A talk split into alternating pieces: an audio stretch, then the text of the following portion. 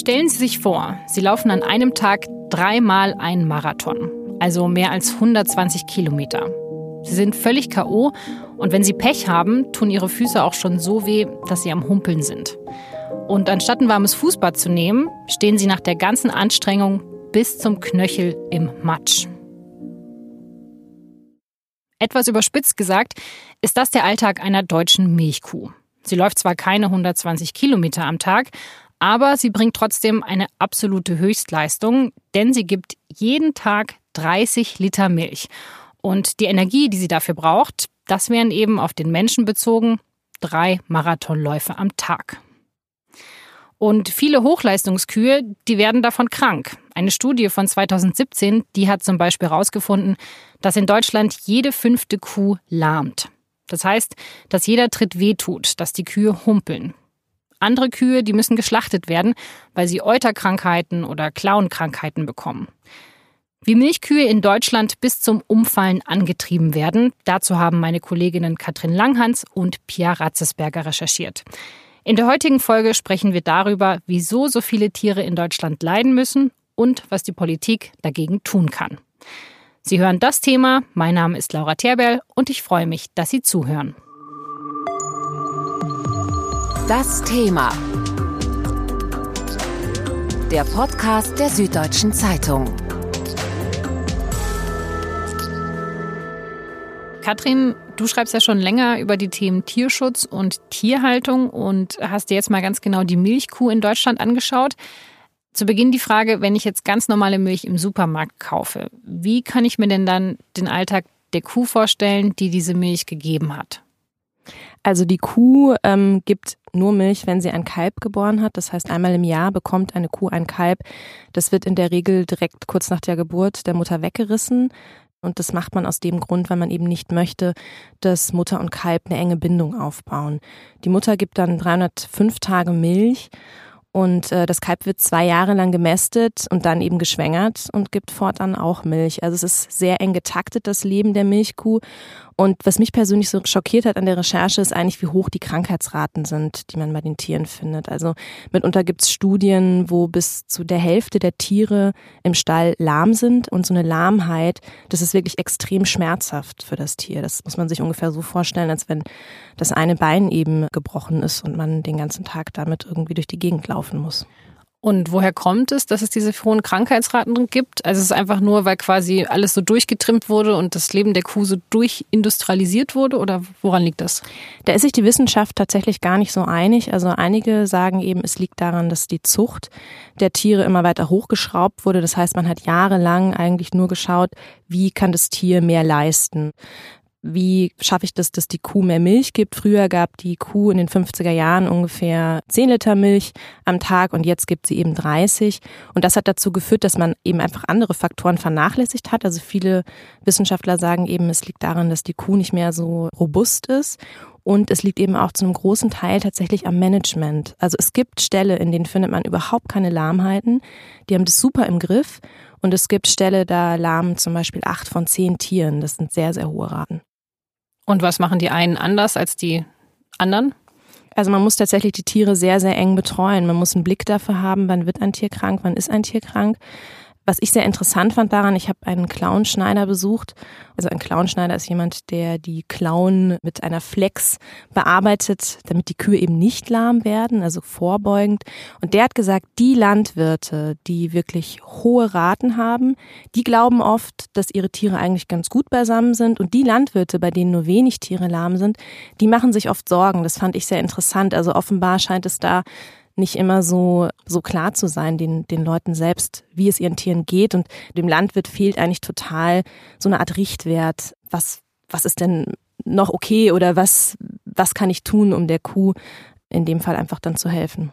Aber das wundert mich jetzt, weil es gibt ja auch schon Kontrollen. Also wie stark wird denn das Leben der Kuh kontrolliert? Also wie stark kommt jemand von außen und sagt, hey, so geht's nicht? Ein Stall wird einmal in 17 Jahren im Schnitt kontrolliert in Deutschland. Also das heißt, die Wahrscheinlichkeit, dass überhaupt mal ein Kontrolleur vorbeikommt und guckt, wie es der Kuh geht, ist sehr, sehr gering. In Bayern ist die Quote besonders schlecht. Da kommt nur einmal in 48 Jahren ein Kontrolleur vorbei. Einmal in 48 Jahren? Ja. Ja gut, das bringt ja nicht so viel. Genau. Also eigentlich müssten die Quoten erhöht werden. Und dann kommt noch hinzu, wenn Kontrollen stattfinden, es werden eigentlich eher selten Bußgelder verhangen und wenn sie verhangen werden, ist es auch oft so, ähm, dass sie am Ende nicht gezahlt werden oder dass die Beträge einfach auch so gering sind, dass das, sage ich mal, keine besonders abschreckende Wirkung hat. Natürlich darf man jetzt den Landwirten nicht vorwerfen, sie nutzen das irgendwie aus. Aber trotzdem glaube ich, dass die Politik da einfach mehr tun müsste, um, um Regulatorien auch einfach einzurichten und die Tiere zu schützen.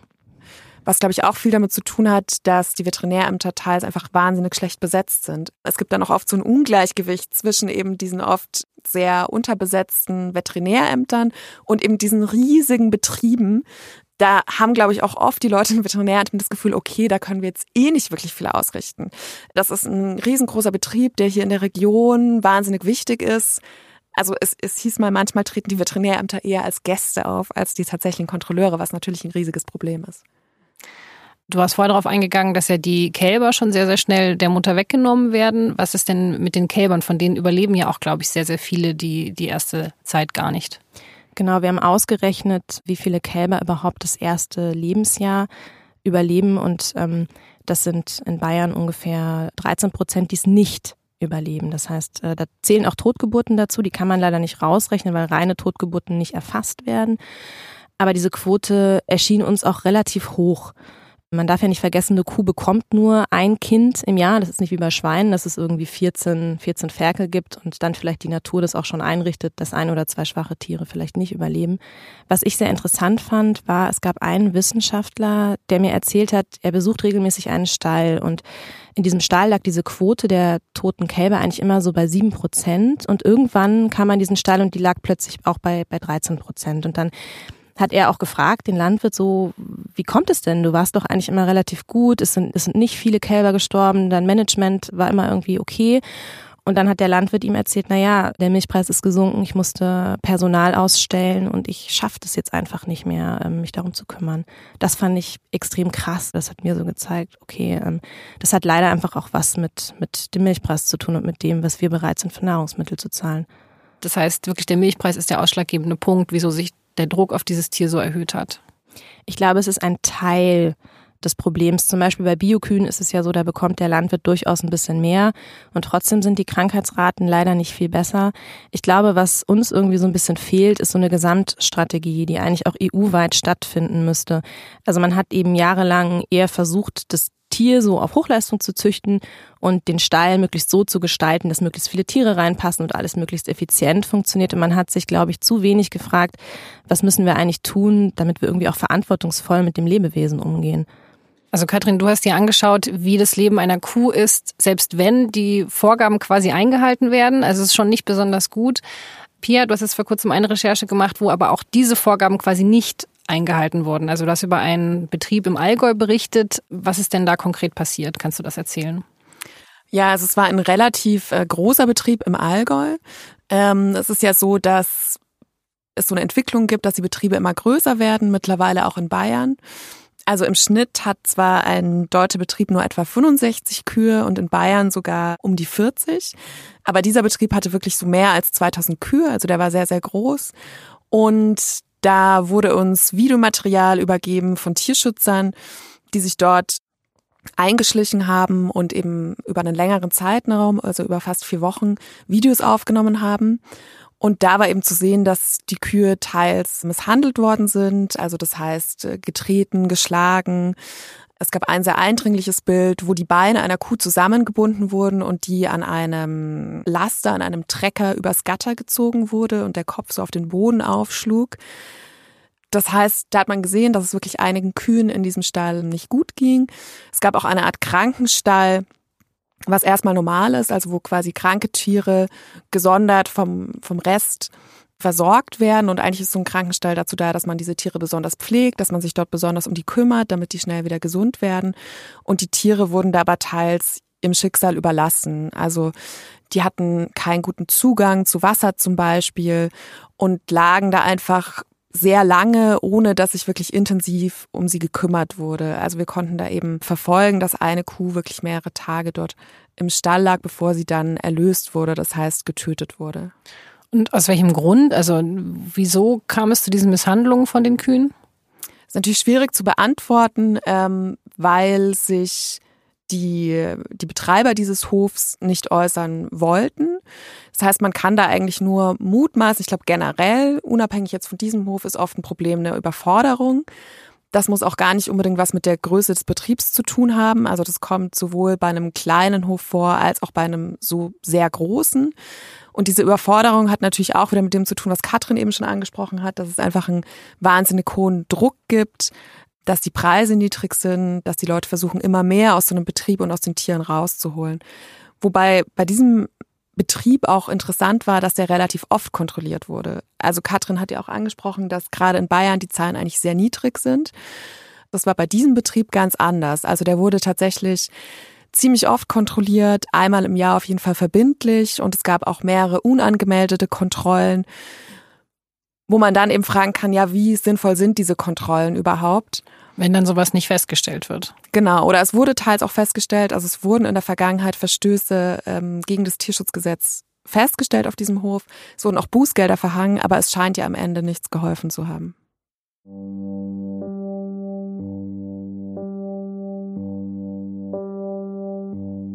Als die Vorwürfe bekannt werden, gibt es nochmal eine große Kontrolle. Beim Hauptsitz des Betriebs gibt es insgesamt 2800 Rinder und bei der Hälfte davon werden bei der Kontrolle Auffälligkeiten festgestellt.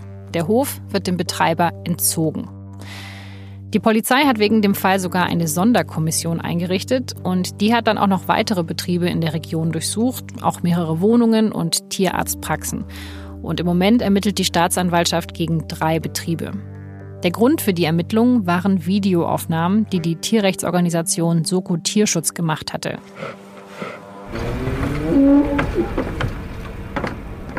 Vier Wochen lang wurde immer wieder gefilmt, um zu zeigen, wie die Tiere in dem Betrieb behandelt wurden.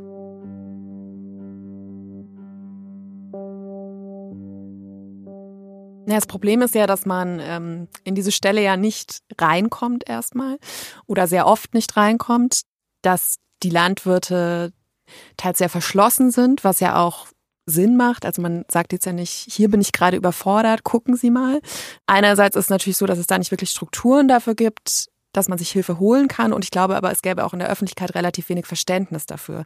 Deswegen versuchen die Landwirte das, glaube ich, eher ihre Höfe sehr stark abzuschirmen. Und dann gibt es eben immer wieder Tierschutzorganisationen, die in diese Stelle reingehen und da illegal filmen und diese Dokumente dann an die Öffentlichkeit geben, wie eben zum Beispiel in diesem Fall im Allgäu.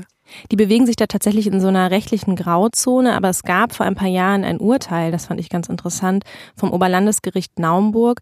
Da ging es ganz konkret um einen Fall, wo Tierschützer schon vorab den Behörden Hinweise gegeben haben, gesagt haben, das stimmt irgendwie was mit den Tieren nicht und die Behörden haben nicht reagiert. Und dann hat das Gericht gesagt, na ja, wenn diese Tierschützer eben nicht in den Stall eingebrochen wären und Filmaufnahmen heimlich aufgenommen hätten, dann wäre vermutlich auch abermals nichts passiert. Das heißt, man muss auch ganz klar sagen, das ist juristisch einfach ein, ein schwammiger Bereich, in dem man sich da bewegt. Und es war ja im Allgäu letztendlich genauso. Also auch da waren ja Verstöße schon bekannt. Und es hat sich aber nicht wirklich was geändert. Und erst als eben der Druck aus der Öffentlichkeit aufgrund dieser Filmaufnahmen so hoch wurde, erst dann hat es wirklich zu einer Veränderung geführt. Und wie geht ihr dann vor, wenn ihr solches Material bekommt? Wir, wir sichten das natürlich erstmal. Das sind ja meistens sehr große Datenmengen. Also wie gesagt, in dem Fall ging es jetzt ja um knapp vier Wochen. Da muss man sich natürlich erstmal einen Überblick verschaffen. Wie sieht es auch sonst in dem Stall aus? Und dann prüft man, ob sich das tatsächlich so zugetragen haben kann. Und wie macht man das? Also man hat zum einen auf jeden Fall GPS-Daten, die man abgleichen kann. In dem Fall Pia war es, glaube ich, so, du warst nochmal eben bei einem Bauern, der in der Nähe gewohnt hat. Das heißt, man, man schaut auch, ist das irgendwie alles plausibel? Gibt es auch andere Hinweise? Gibt es auch andere Hinweisgeber, die bestätigen, was man gefunden hat? Und was wir natürlich auch nochmal machen und was auch ein ganz wichtiger Teil immer dieser Arbeit ist, ist, dass man sich externe Experten sucht und nochmal einschätzen lässt, liegen da Verstöße vor. Okay, das heißt, ihr verifiziert das Material, ihr redet mit Experten darüber und ihr recherchiert natürlich auch vor Ort und sprecht mit den Leuten, die in dem Material ja kompromittiert werden, oder? Also ihr sprecht ja auch mit den, mit den Bauern, dem Fehlverhalten vorgeworfen wird. Unbedingt. Also das ist ja absolut unerlässlich, dass man den Leuten auch die Chance gibt, sich dazu zu äußern und das vielleicht ja auch zu erklären. Das heißt, wir bieten immer ein Gespräch an. Oft ist es natürlich auch so, wie jetzt in dem Fall im Allgäu, dass die Leute dann sagen, ich möchte mich dazu überhaupt nicht äußern. Das heißt, natürlich läuft man da oft erstmal gegen, äh, gegen eine Wand. Dann ist es auch so, dass das oft als so ein Generalvorwurf der ganzen Zunft gegenüber wahrgenommen wird. Also wenn es einmal in einem Hof eben solche Verstöße gibt, kommen auch gleich ganz viele andere und fühlen sich da angegriffen, was es einfach vielleicht schwieriger macht, man merkt auch unter den Landwirten einfach so eine unterschwellige Angst. Also ich habe ja auch mit relativ vielen Landwirten für die Kuhrecherche gesprochen. Das war eben zeitlich nach dem Fall im Allgäu.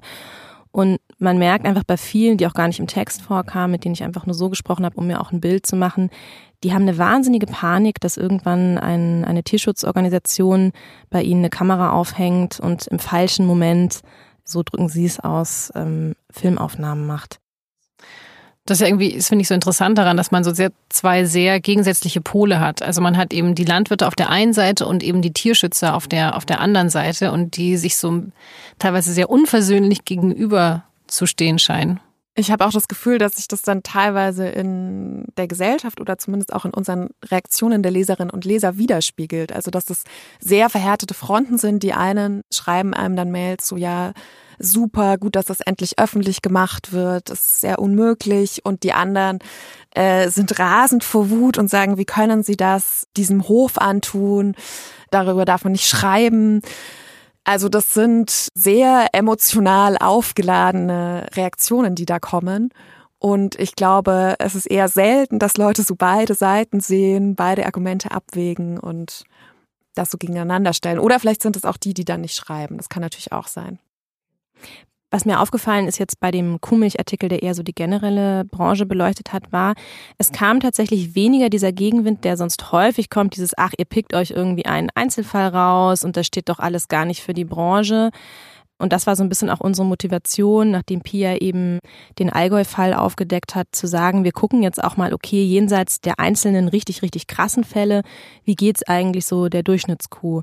Und ähm, man merkt schon, dass man sich tatsächlich mit solchen Artikeln in Anführungsstrichen weniger angreifbar macht, aber trotzdem auch sehr, sehr viele emotionale Reaktionen bekommt. Eben gerade auch von Lesern, die sagen, Mensch, mir war das gar nicht bewusst, dass das in der Breite auch so schlimm ist.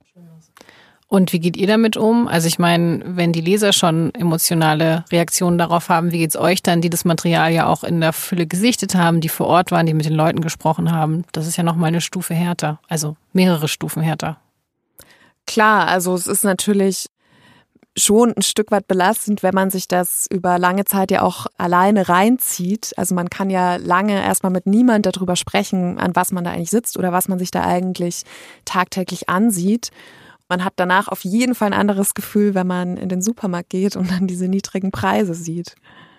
Also bei mir hat es auch dazu geführt, ähm, ich beschäftige mich jetzt ja schon seit mehreren Jahren mit dem Thema Tierhaltung, Tierschutz am Anfang habe ich aufgehört, irgendwie Fleisch zu essen, nachdem ich sehr viel in Schlachthöfen war und gesehen habe, dass die Tiere eben oft nicht richtig betäubt sind. Und jetzt bei der Milchrecherche habe ich tatsächlich angefangen, meinen Milchkonsum zumindest zurückzuschrauben. Es ist nicht so, dass ich komplett auf Milchprodukte verzichte, aber es macht schon was mit einem, wenn man diese Bilder sieht. Ich war mit Tatjana Lennart unterwegs, die fährt unter der Woche jeden Tag durchs Allgäu und sammelt eben tote Ferkel, Wildschweine, Kühe, Kälber ein und bringt die in eine sogenannte Tierkörperbeseitigungsanlage und dort werden die Tiere eben äh, zu Tiermehl weiterverarbeitet. Das macht man aus solchen Schutzgründen.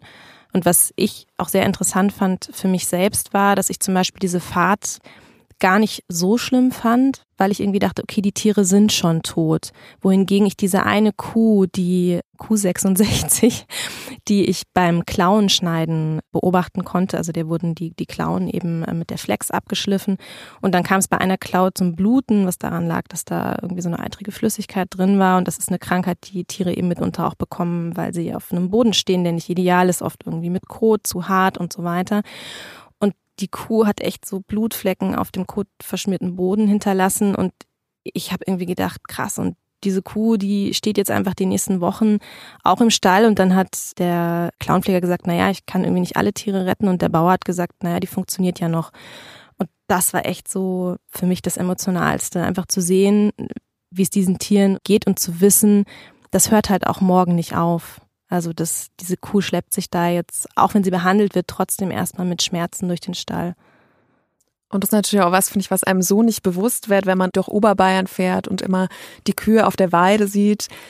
dann hat man irgendwie so ein verklärtes Bild, was ja auch einfach durch die Industrie gefördert wird. Und man weiß aber ja nicht, wie sieht es eigentlich aus, wenn die in den Stall zurückgehen.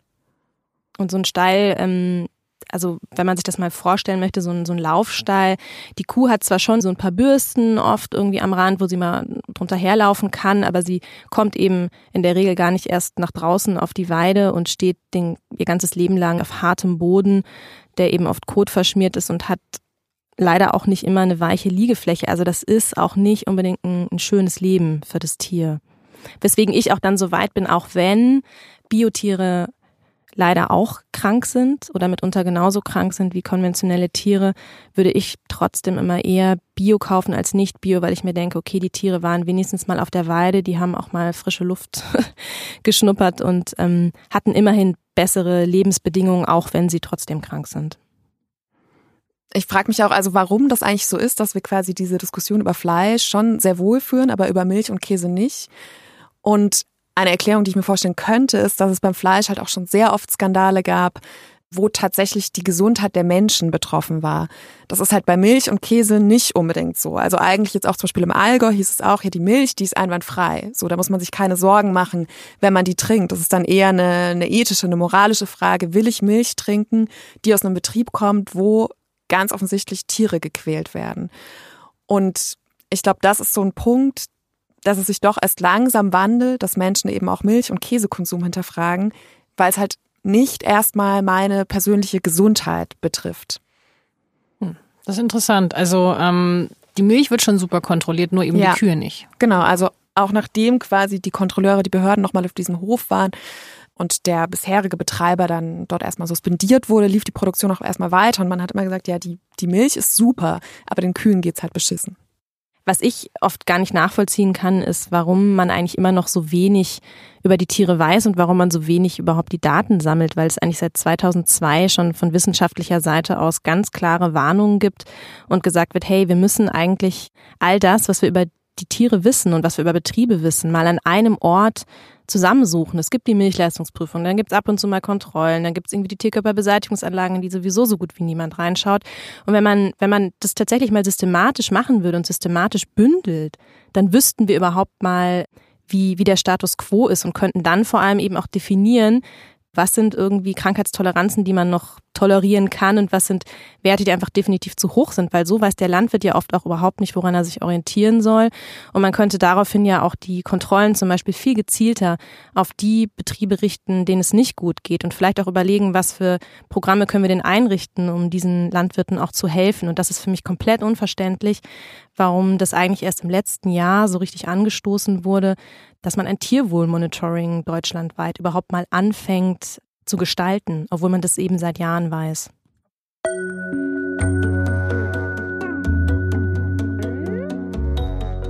Dieses nationale Tierwohlmonitoring, abgekürzt NATIMON, das ist Ende Mai gestartet.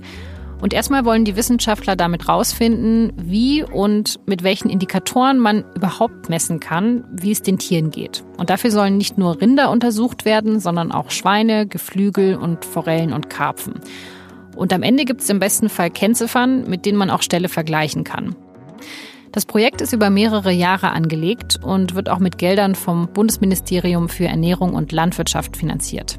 Und von diesem Ministerium gibt es noch ein anderes Projekt, und zwar das neue Tierwohl-Label von Ministerin Julia Klöckner. Das wurde auch Anfang September schon vom Kabinett verabschiedet.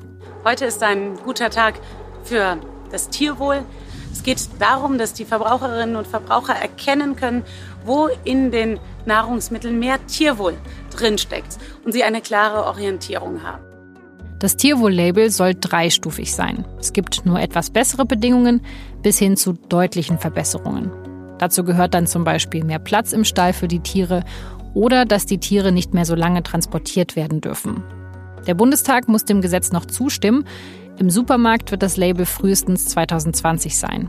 Es gibt aber viele Verbände, die die Initiative kritisieren. Denn die Vorgaben für das Tierwohl-Label, die seien viel zu lasch.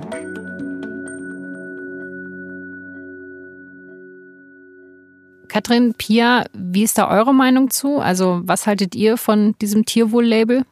Also nicht allzu viel, weil es ist ja eine rein freiwillige Sache. Also die Landwirte sind ja nicht verpflichtet, das zu machen. Und zweitens sind dann auch tatsächlich die Standards relativ unausgegoren teilweise oder es geht nicht wirklich über das hinaus, was tatsächlich schon gesetzlich sowieso verankert war. Der Kuh wird das Tierwohl-Label erstmal sowieso nichts bringen, weil das gilt erstmal nur für Schweine und soll dann eben ausgeweitet werden. Und das, was aber bisher für Schweine beschlossen wird, also da wird zum Teil eine Haltung subventioniert, die noch nicht mal sich an die EU-Richtlinie hält. Zum Beispiel dürfen Schweinen immer noch die Schwänze kopiert werden, also abgeschnitten werden, was man macht, damit im Stall es nicht zum Schwanzbeißen kommt. Und das ist für mich komplett unverständlich, muss ich ganz ehrlich sagen, dass man jetzt auch noch anfängt, was als Tierwohl zu labeln, was sich eigentlich nicht mal an die bestehenden Gesetze hält, weil das ist nur im Ausnahmefall erlaubt, aber wird irgendwie in der Breite gemacht. Und dadurch, dass die Standards so niedrig gesetzt sind, finde ich, ist es auch ein Stück weit nicht ehrlich dem Verbraucher gegenüber. Also auf der einen Seite haben wir irgendwie, okay, wir bräuchten bessere Kontrollstandards und dass man auch erstmal eine Datenlage schafft. Aber eigentlich liegt es doch auch daran, dass die Bauern selber unter Druck sind. Weil ich meine, die wollen ja nicht ihre Tiere quälen. Das ist ja nicht was, was denen Spaß macht, dass es ihren Tieren schlecht geht, sondern die sagen immer, naja, wir können das halt nicht besser, wir können es nicht anders leisten. Und da sind wir beim wirtschaftlichen Druck, bei dem Preis.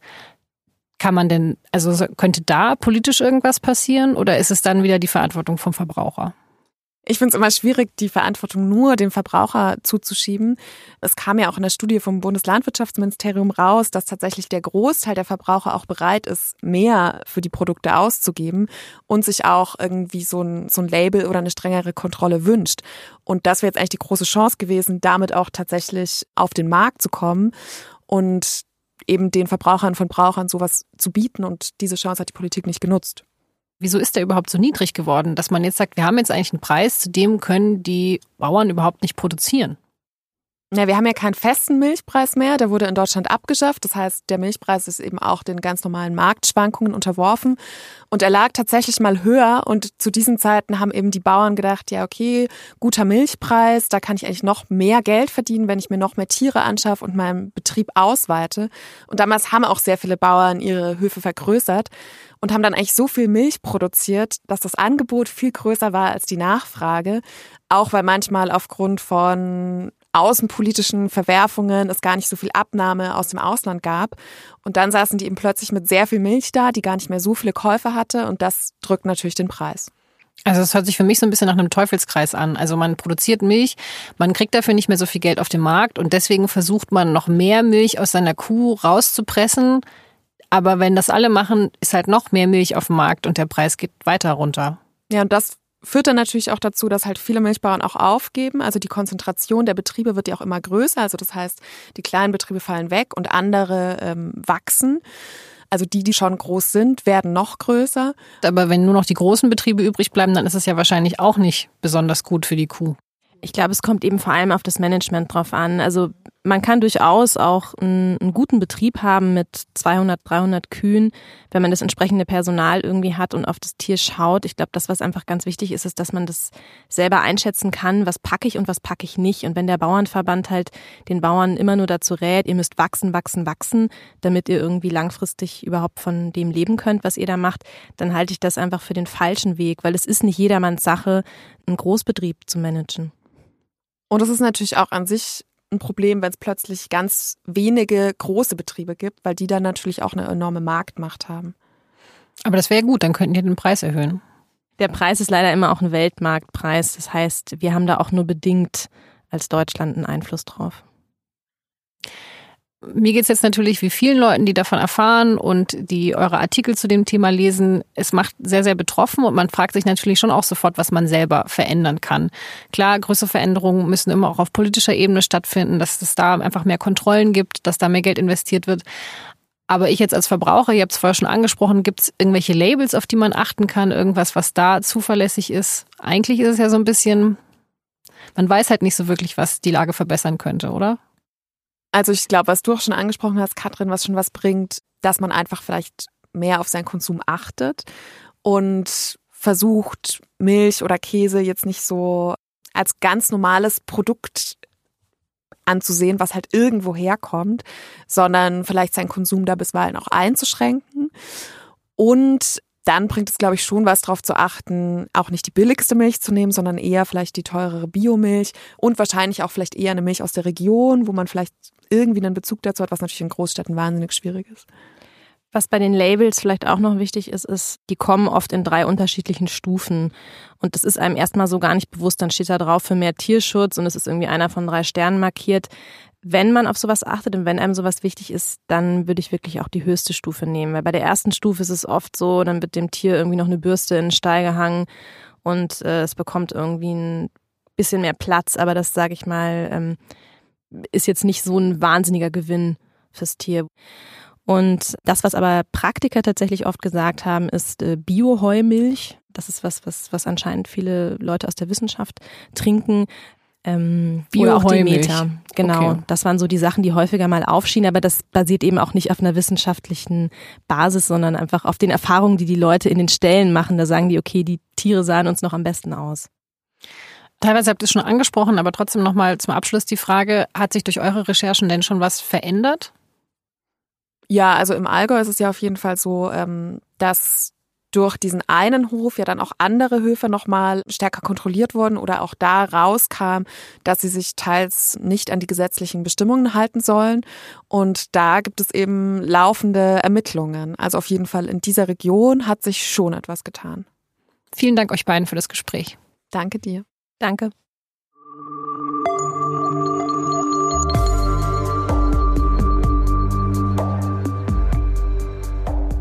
Das waren Katrin Langhans und Pia Ratzesberger.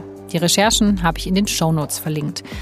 Und nach dem Gespräch mit den beiden habe ich auch noch länger darüber nachgedacht, wie viele Milchprodukte ich eigentlich selber konsumiere. Und was im Gespräch schon aufkam, das stimmt auf jeden Fall. Also bei Fleisch denkt man schon länger darüber nach. Da achte ich auch viel stärker darauf, dass man nichts verschwendet. Und bei Käse, Sahne oder bei Milch ist man dann auch nicht wirklich so weit. Und Katrin und Pia haben ja beide gesagt, dass sie seit ihren Recherchen weniger Milchprodukte kaufen. Ich habe sie dann auch gefragt, was sie denn stattdessen kochen. Also wir reden ja immer über Verzicht, was man alles weniger benutzen soll. Was isst man denn stattdessen? Und dann kam sehr schnell die, naja, nicht so überraschende Antwort, sie essen halt einfach mehr Gemüse. Wie man nicht nur tierfreundlicher, sondern auch klimaneutraler essen kann, dazu habe ich Ihnen deshalb auch noch zwei SZ-Texte in die Shownotes gepackt. Das war das Thema für diese Woche. Dieser Podcast wird produziert von Vincent Vitus Leitgeb und von mir, Laura Terberl. Außerdem an dieser Folge mitgewirkt haben Julia Ongiert, Theresa Parsdorfer und Carlo Sarski. Ich sage ganz herzlichen Dank fürs Zuhören. Bis nächste Woche.